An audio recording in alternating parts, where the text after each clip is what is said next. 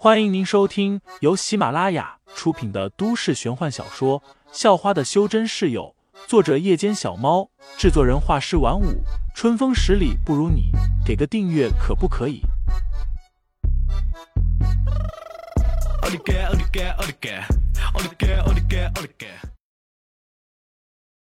第一百零二章，冤家路窄下。方青兰不服输，紧接着又是一脚踢出。这一脚用了百分之一百的实力，然而肖韵又伸出另一只手，把他的脚也抓住了，还抓得很稳，让他动都动不了。别动我的男人！肖韵眉头微微皱了一下，像在警告方青兰。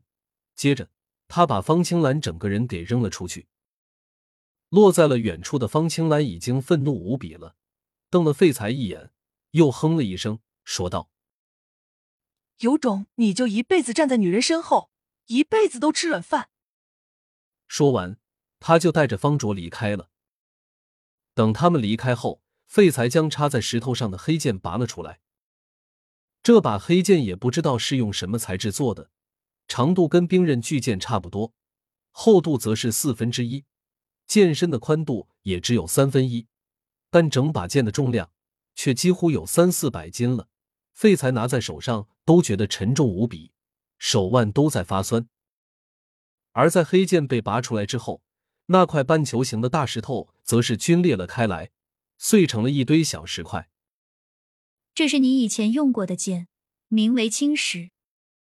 萧月说道：“我以前用过的。”废材愣了一下，又问道：“这么重的剑，一剑劈过去，估计能把一头大象给劈飞吧？”萧韵翻了翻白眼，这把剑不是用来劈的。它之所以这么重，是因为里面布置着一种阵法，注入灵气就能让阵法启动，让一定范围内的物体全都变重，包括你自身。你之所以觉得剑很重，是因为你自己的身体也变重了。废材若有所思，其实还是没听太懂。简单来说，这把剑是用来修炼的，不是用来战斗的。千万不要用来劈什么，要是劈坏了。你就有的哭了。现在可没人能锻造出这样的剑了，里面的阵法太复杂，而且世界上也多半没有锻造所需要的材料了。萧云又解释道，接着一把抢过了黑剑，生怕废材会弄坏了。接着，萧韵又带着废材去了下一个地方，那里和此地很远，在废墟的另一头。两人一路走过去的时候，也见到了好几个方家的人。其中还有三个女生，长得也都挺漂亮的，就是不太讨人喜欢，一个个都拽得很。他们也都听说了刚才的事情，看废材的眼神里有着明显的瞧不起，像是在说：“看，就是这个吃软饭的垃圾，还要躲在女人后面。”而他们看肖韵的眼神，则是带着很明显的畏惧。其实你能打赢他的。忽然。